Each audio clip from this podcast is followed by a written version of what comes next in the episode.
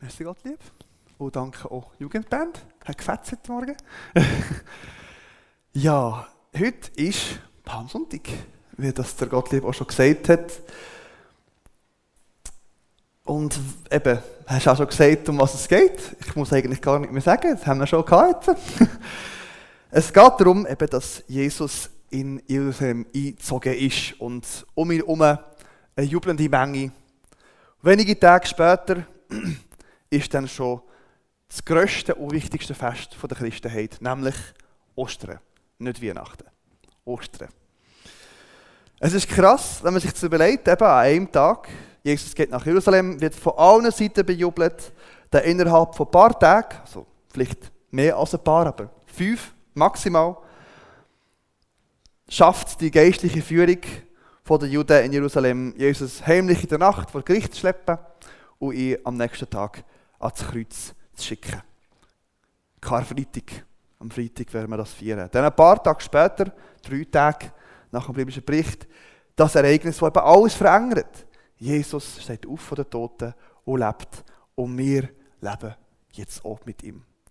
Aber die Menge ist doch ziemlich wankelmütig. Ziemlich wankelmütig. Aber wir spulen jetzt eben mal zurück auf den Palmsonntag. Ich lese euch vor aus dem Lukas 19, 29 bis 40. Ja, es sind ein paar Vers, keine Angst, wir tun nicht alles in einzelnen durchgehen. Als Jesus nun in die Nähe von Bethphage und Bethanien am sogenannten Ölberger gekommen war, sandte er zwei von seinen Jüngern ab mit der Weisung, geht in das Dorf, das dort vor euch liegt, wenn ihr hineinkommt, werdet ihr ein Eselsfüllen angebunden finden, auf dem noch nie ein Mensch gesessen hat. Bindet es los, führt es hierher. Und wenn euch jemand fragen sollte, warum bindet ihr das los? So antwortet ihm, der Herr hat es nötig. Als nun die Abgesandten hingegangen waren, fanden sie es so, wie er ihnen gesagt hatte, und als sie das Füllen losbanden, sagte dessen Eigentümer zu ihnen, warum bindet ihr mein Füllen los? Und sie sagten, der Herr hat es nötig. Hat offensichtlich gelangt. Sie führten es darauf zu Jesus legten ihre Mäntel auf das Füllen, Sattel haben sie nicht für das Ding, und ließen Jesus sich draufsetzen. Während es dann weiterzog, während er dann weiterzog, nicht Eseli, sondern Jesus dann drauf, breiteten sie ihre Mäntel auf dem Weg aus. Als er nunmehr an den Abstieg vom Ölberg herankam, begann die gesamte Menge der Jünger freudig Gott mit lauter Stimme um all der Wundertaten willen, die sie gesehen hatten, Lobpreis darzubringen, indem sie ausriefen, gepriesen sei der, der kommt als König im Namen des Herrn. Im Himmel ist Friede und Ehre in Himmelshöhen da sagten einige Pharisäer aus der Volksmenge zu ihm, also zu Jesus, Meister, untersage das deinen Jüngern. Doch er gab zur Antwort, ich sage euch, wenn diese schweigen würden, so würden die Steine schreien. Die Szene ist uns relativ vertraut. Also jedes Jahr wie Weihnachten ist auch Ostern, jedes Jahr wie Ostern ist auch Palmsonntag in der Woche vorher. Jesus kommt nach Jerusalem, reitet auf dem Esel, die vieren die Menschen auf dem Weg, legen ihre Mäntel und Palmenblätter am Boden an und rufen, Hosanna, gesegnet ist der, der kommt, im Namen vom Herrn. Ja, und dann, dann auch noch die Stelle, wo wir auch in einem Lied verewigt haben, eben, wenn wir nicht das Mund auftun, so rufen die Steine. Und es ist eine Szene voller komischer äh, Widersprüche eigentlich. Für Jesus triumphalen Einzug in Jerusalem reitet er auf einem kleinen jungen Eseli. Das haut wirklich nicht gerade vom Hocker. Wenn wir jetzt ganz ehrlich sind, also sind ihr schon mal auf einem Esel geritten? Also die von euch, die so auf dem Esel geritten sind, wissen, Esel sind jetzt nicht, nicht, nicht gerade die Pracht und Macht und was immer die, die sind echt ziemlich stoisch bis zu störrisch. Ähm, und äh, ein junges Eseli, wo noch niemand drauf geritten ist, ich garantiere, das dreht nicht gern Leute. Es war kein trainiertes Eseli, es war einfach nur ein junges Eseli. Und Jesus reitet auf dem untrainierten kleinen jungen Eseli auf Jerusalem rein und alle umjubeln ihn. Aber es ist so ein bisschen, so ein eine Szene, die sich fast ein bisschen widerspricht. Und dann fragt die Menge an einer anderen Stelle, also in Matthäus, wo die gleiche Szene beschrieben wird, fragen die Leute, wer ist das, der da kommt? Und ihnen wird gesagt, Das ist Jesus, der Prophet von Nazareth. Also, nicht Messias oder Sohn Davids. Nicht König eigentlich, wenn sie fragen, sondern der Prophet von Nazareth, Jesus. Ja, den haben sie natürlich kennt. Ja, das ist der, der Lazarus da auferweckt hat. Ja, ja, genau, nochmal. Der ist ein ganz mächtiger Prophet. Aber sie singen zwar Hosanna, der, der als König kommt, aber wenn sie gefragt werden, heißt er, ist der Prophet von Nazareth. Ja, genau. Vielleicht ist der Vorbote vom Messias, wer weiß. Vielleicht ist es mit dem Messias. Egal. Wir haben Party. Und eigentlich verhält sich die Menge genau so, wie man das würde erwarten von einem riesen Mob, wo eigentlich einfach eine Partystimmung ist. Mitgerissen, ohne zu checken, was läuft. Schließlich sind sie in Jerusalem für ein Fest. Das Passafest, das sie feiern. Das kennt man ja.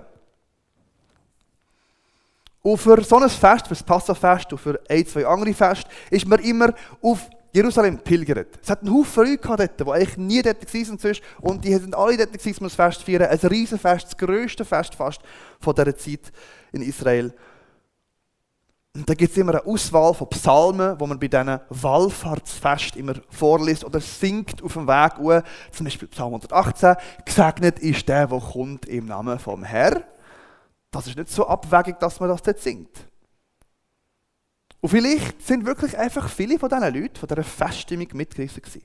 Oder vielleicht hat auch der ein oder andere eben von ihnen die Geschichte vom Lazarus gehört. Ja, doch, das ist doch der, der Lazarus hat zum Leben wieder aufgeweckt. Nach drei Tagen. Stell dir vor, der hat schon gestunken, ist aber rausgekommen und da eingewickelt und alles, und musste auswickeln und hat müssen waschen und so. Aber er hat gelebt nachher.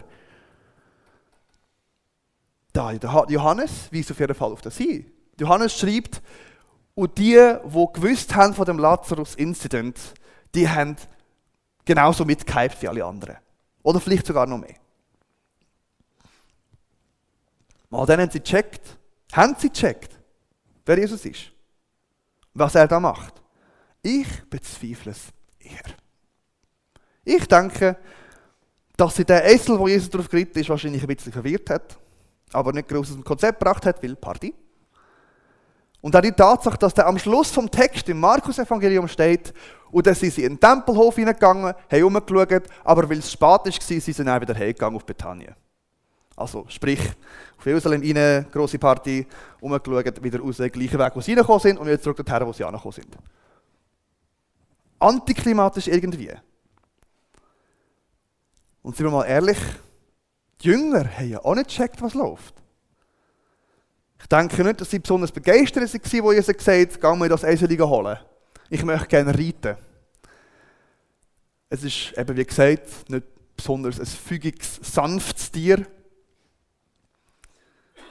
Nicht genau unbedingt dafür bekannt, dass sie das wären. Erst recht ein Essensfüllen, das noch nie jemand gedreht hat. Er holt es holen, reitet auf dem und das ist dann die Szene, die da aufgeht. Und sogar nach der Auferstehung haben sie es immer noch nicht gecheckt. Jesus ist verstanden, kommt zu ihnen und sagt, so, ist jetzt der Moment, Jesus. Tust du jetzt das irdische Reich Israel endlich zu seiner vollkommenen Souveränität auftun und am besten den Römern einen riesen Arschtritt rausgeben.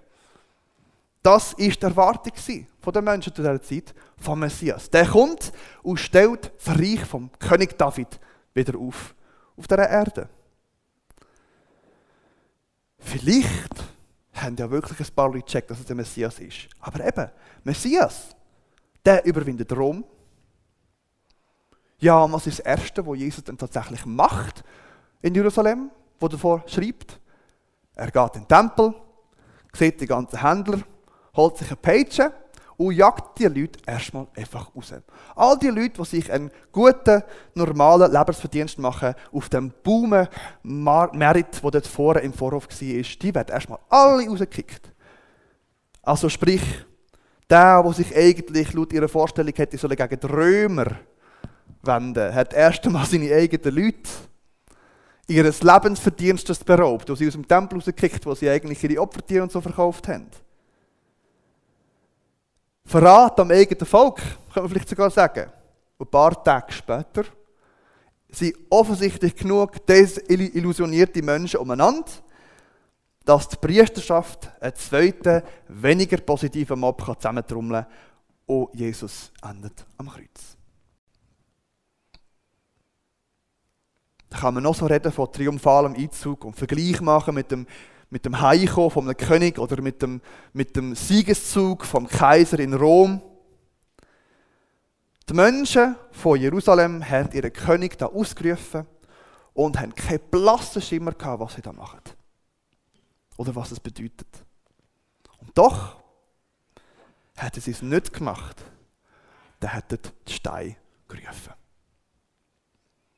Der Einzug von Jesus ist immer mit einem grossen Tadam verbunden. Es geht gar nicht anders. Bis ihrer Geburt. Sein Einzug in die Welt hat Engel in der Himmelshöhe gesungen. Die Könige von der Erde, die Edlen von Jerusalem, alle möglichen Leute, die hätten können, die Ankunft des Messias bejubeln, kein Laut. Aber die haben halt Engel gesungen. Und haben sich die Hirten dazu gehalten, damit die auch noch mitgesungen haben. Der Einzug von Jesus in Jerusalem. Ein riesen Jubel. Keiner checkt, um was es geht, aber ein riesen Jubel. Und wenn sie geschwiegen hätten, dann hätten halt die alten Jerusalemer Steine, wo seit Jahrhunderten schweigende Züge sind von der Stadt Davids, ihre Stimme erhoben. Wie echt das tönt hätte, so eine Steinstimme. Habe ich schon mal überlegt, wie das echt tönt hätte? Steinig wahrscheinlich. Ja, warum? Weil beim Einzug vom König in seine Hauptstadt, beim Einzug vom Held von Gott in seiner auserwählten Stadt, von der Gegenwart Gottes, ja, da darf der Jubel nicht fehlen. Und da macht die ganze Schöpfung mit, wenn wir das nicht machen. Es gibt aber noch einen anderen Einzug, von dem es heisst, dass die Engel jedes Mal im Himmel ein Fest feiern, wenn das passiert. Wisst ihr, was ich meine?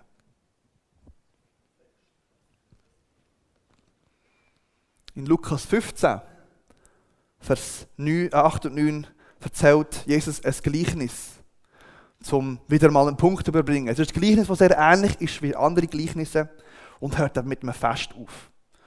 Und er sagt, um das abzuschließen, abzurunden, sagt er in Lukas 15, 10, ebenso sage ich euch, herrscht Freude bei den Engeln oder feiern die Engeln, heißt in einer anderen Besetzung, über jeden einzelnen Sünder, einen einzigen Sünder, der sich bekehrt, wo zu Jesus umkehrt und zu ihm kommt und sie in sein Herz lässt einziehen.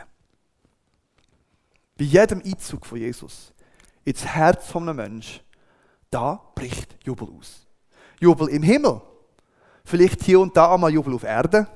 Der eine oder andere, wer weiß, vielleicht haben sogar schon mal die Steine doch müssen.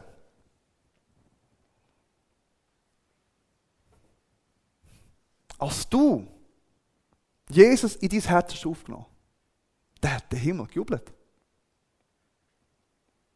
Als du Jesus in dein Herz hast aufgenommen, dann hat der Himmel gejubelt. Die Hirten wissen, wie das aussieht.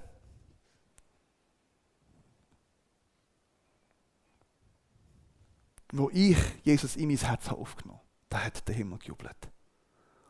Und ich weiß nicht, wie es euch geht, aber äh, ich habe gerne Fest. Ich denke ehrlich gesagt, dass mir der Aim ist am Himmel auch all die Feste, all die Feste, wo, wo das Feiern von der Versöhnung mit Gott sind, eben von jedem Einzelnen von diesen Sündern, der zu Gott kommt, so ein bisschen wie werden ein Nachfeiern machen, ein Teil haben an der Freude, an der Fülle von der Freude von Gott, an dem Einzug von seinem Sohn im Tempel von unserem Herz, von jedem Einzelnen von uns. Und das ist Grund zur Freude. Und die Freude bekommt so oder so Ausdruck durch das Werk von der Hand von Gott, eben durch die Schöpfung. Entweder wir machen es, dann machen es die Engel, dann machen es die Steine, aber die Schöpfung jubelt. Und wir haben ein Privileg, wir Christen. Bei uns ist der König nämlich schon eingezogen. Und wir haben sogar vielleicht schon ein Stück weit gecheckt, wer das ist. Der König, der uns das Privileg anbietet, eben ein Teil von seinem Einzug in andere Herzen auch zu sein. Er beauftragt uns damit, Herolden, das heisst Leute, die Ankunft oder wichtige Botschaften ausrufen, zu sein. Vorboten, Wappenträger von seinem Reich, von seinem Einzug für die Welt, aber ganz besonders natürlich für die Menschen, wo er in seine Nachfolge ruft. Und wir nennen das Evangelisation, falls Sie den Begriff noch nie gehört haben. Und wir betrachten das oft, wenn wir ganz ehrlich sind, als eine Last, die uns überlegt ist. Eine Last, eine Erwartung, die Gott an uns hat und wo wir das Gefühl haben, das können wir nicht. Und wenn wir es könnten, es braucht ziemlich Überwindung. Wir zerbrechen uns die Köpfe. Wie können wir das machen? Als Einzelperson, als Gemeinde. Niederschwellig, direkt. Schuld oder Scham ansprechen. Oder vielleicht einfach über die Liebe Gott vorreden und am besten überhaupt nicht über die Sinn. Wie machen wir das, um die Menschen zu erreichen und für den Einzug von Jesus vorzubereiten? Wie können wir unsere Heroldschaft ausleben? Es gibt ganz viele Wege, wie wir das machen können. Ich glaube, wir können uns sicher mal damit auseinandersetzen, ein bisschen mehr, aber heute tun wir uns auf eine Sache beschränken. Etwas Einfaches sogar. Etwas sehr Einfaches. Manchmal, wenn man eine wichtige Botschaft zu überbringen hat, dann macht es am meisten Sinn, wenn man einfach all die Leute, die das hören, zusammentrommelt auf einem Meritplatz und das nachher laut verkündet. Wir machen das ja auch so. Gottesdienst, die sind alle da, um etwas zu hören oder singen. Gemeindegespräch, Infos, HV und so weiter und so fort. Es gibt viele Möglichkeiten, wo das so vorkommt. Oder früher hatten wir in Europa ja Könige gehabt, heute hat man zum Teil auch noch. Und da hat man so Herolde gehabt. Also das ist ein Town Crier von England, den ihr da seht. Das gibt es heute noch. Dass sie die, die sind beauftragt vom Staat, ihre coole Uniform anzulegen und rauszugehen in ihre designierte Städte und Dörfer, auf ihre designierte Plätze. Und dann stehen sie dort und rufen das aus. Sie haben da ihre Schriftrolle, machen es auf, lesen das vor, damit es alle hören, die vorbeikommen.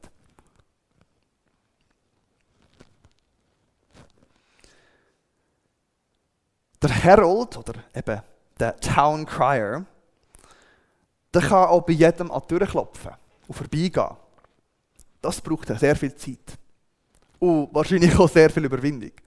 Vor allem, wenn man äh, betrachtet, wie, wie geschlossen Privatsphären geworden sind im Westen. Er kann aber auch alle auf dem Marktplatz sammeln und auch laut verkünden, was er zu sagen hat. Vielleicht hören es nicht alle gleich gut.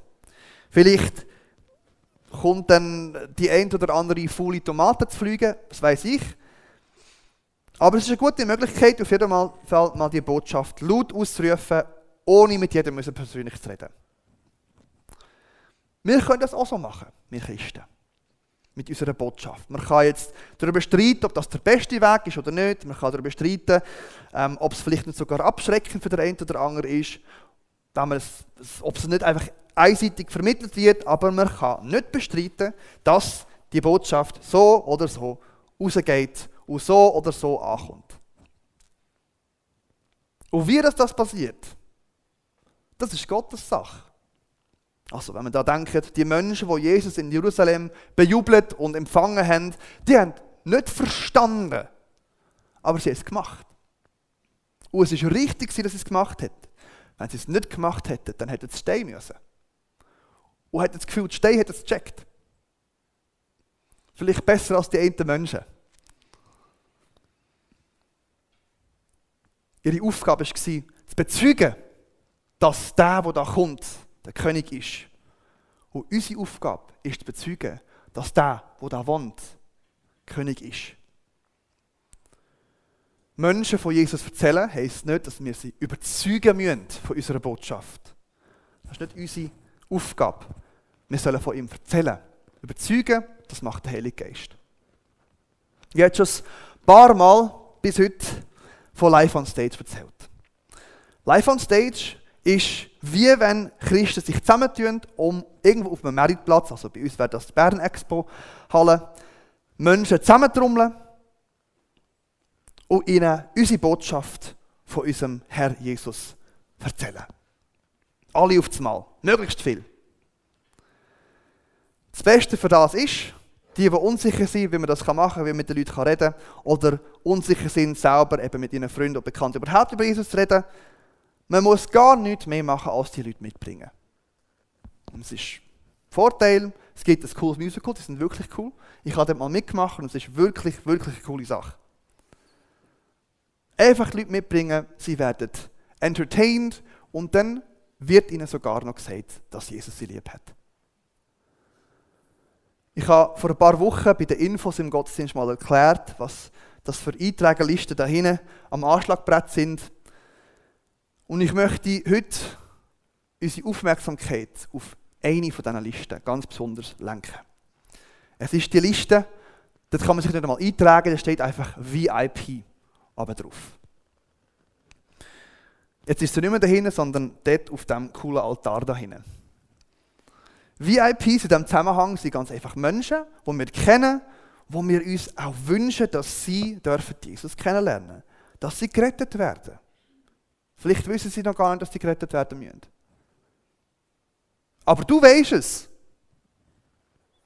dass sie glücklich werden dass sie Frieden haben, dass sie versöhnt werden.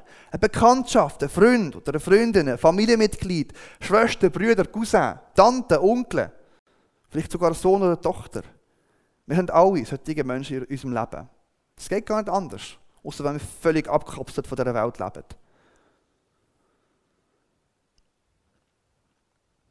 Wenn wir nie vor die Haustür gehen, kein Internet haben.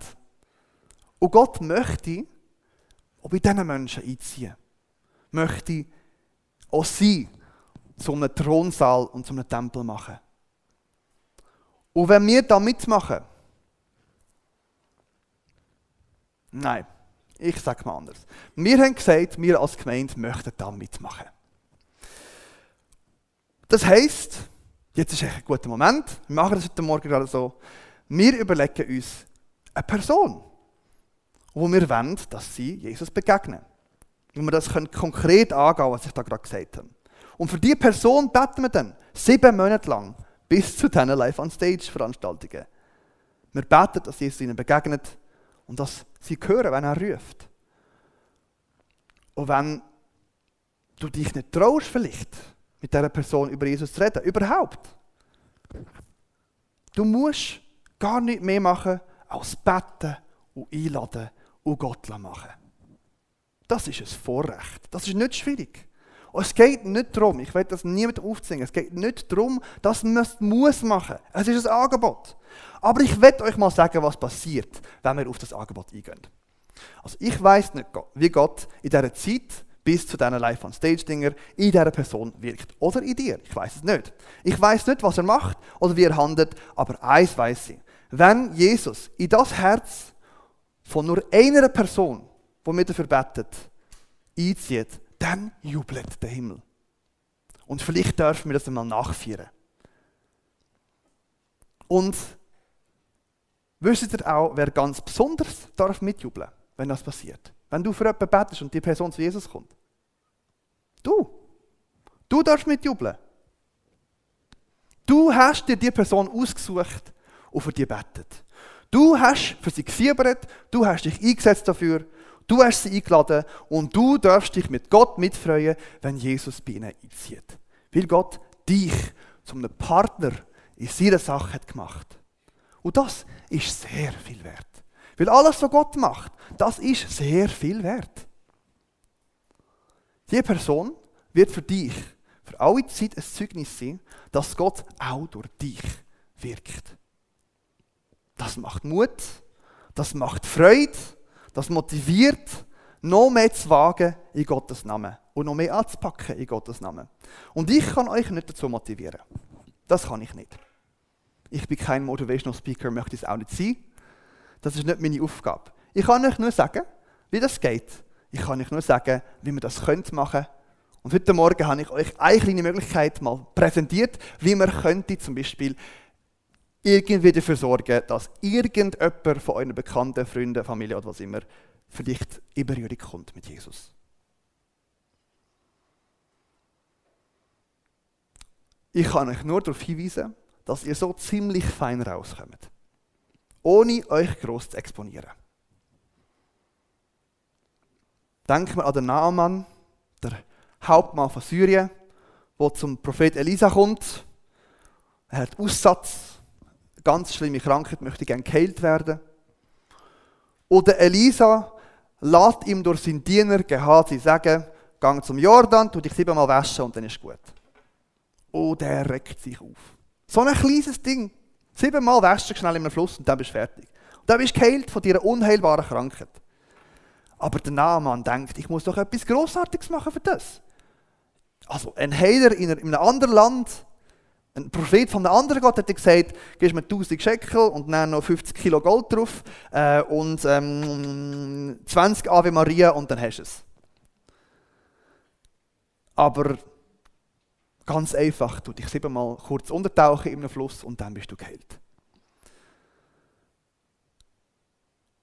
Er regt sich auf und er wird heimgehen und das vergessen, dass er das je probiert hat. Aber ein Diener von ihm sagt ihm, los, du wärst bereit gewesen, um alles machen, um das machen und hast so eine kleine, einfache Aufgabe bekommen. Probier es doch einfach. Der Nahamann geht zum Jordan, taucht sich siebenmal unter und was passiert? Tada, er ist geheilt. Wir wollen auch bereit sein, das Kleine zu machen.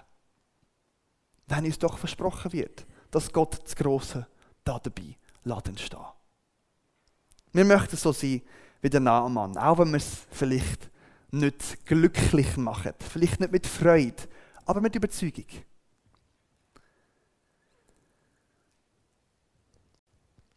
Live on Stage wird schon das wesentlich Schwierigere für uns erledigen, nämlich über Jesus reden die eigentliche Botschaft weitergeben. Und es wäre doch cool, wenn wir könnten ausprobieren und sehen, wie Gott es Wunder macht. Und darum möchten wir doch als Gemeinde auch an diesem Teil haben. Also wenn du dir ein VIP überlegst oder überlegt hast, dann kannst du das Vornamen auf einen Zettel legen, da hinten. Und den Zettel in das Körbchen, das auch da hinten ist, reinlegen. Und dann können wir als Gemeinde auch noch für die Person beten. Dann können wir zusammen das Stemmen, das kleine, einfache Stemmen, wo wir könnten machen, damit die Person von Jesus gehört. Und dann, wenn Jesus einzieht in das Herz, oder in ein Herz, irgendeines von diesen Herzen, die wir hoffentlich da hineinlegen, dann dürfen auch wir, darfst auch du, mitjubeln, mit den Steinen, mit den Engeln, mit den anderen Heiligen, jubeln und feiern, dass die Person Jesus kennt. Und so gebührt sich kommen, einziehen, ins Besitz nehmen von Jesus, von seinem Tempel, von seiner Stadt. Und ich möchte, dass wir jetzt, vor dem Abendmahl noch, dass wir einfach eine Minute lang still sind und uns überlegen, für wer möchte ich beten? Wer möchte ich gerne einladen für die Live on Stage im November, also Ende November, Anfang Dezember? Wer möchte ich gerne, dass die rettende Botschaft, die an der Live-on-Stage-Veranstaltungen verkündet wird und auch wir können verkünden, weil sie uns auch erreicht hat. Wer möchte ich gerne einladen, damit sie das hören? Du musst dir überlegen, und wenn du es ernst meinst, wenn du wirklich willst, dass die Person zu Jesus kommt, dann kannst du näher noch einen Zettel reinlegen. Musst nicht, darfst. Aber wir können dann mitstimmen. Und ich denke, ich würde es auch so machen, dass wir dann einfach in den nächsten Gottesdiensten dann bis dann vielleicht so allsonntag für einen von diesen Namen beten. Dann tun wir das sicher auch zusammen machen. Also ich lasse euch mal überlegen und du am Schluss noch, noch beten, bevor es dann noch weitergeht.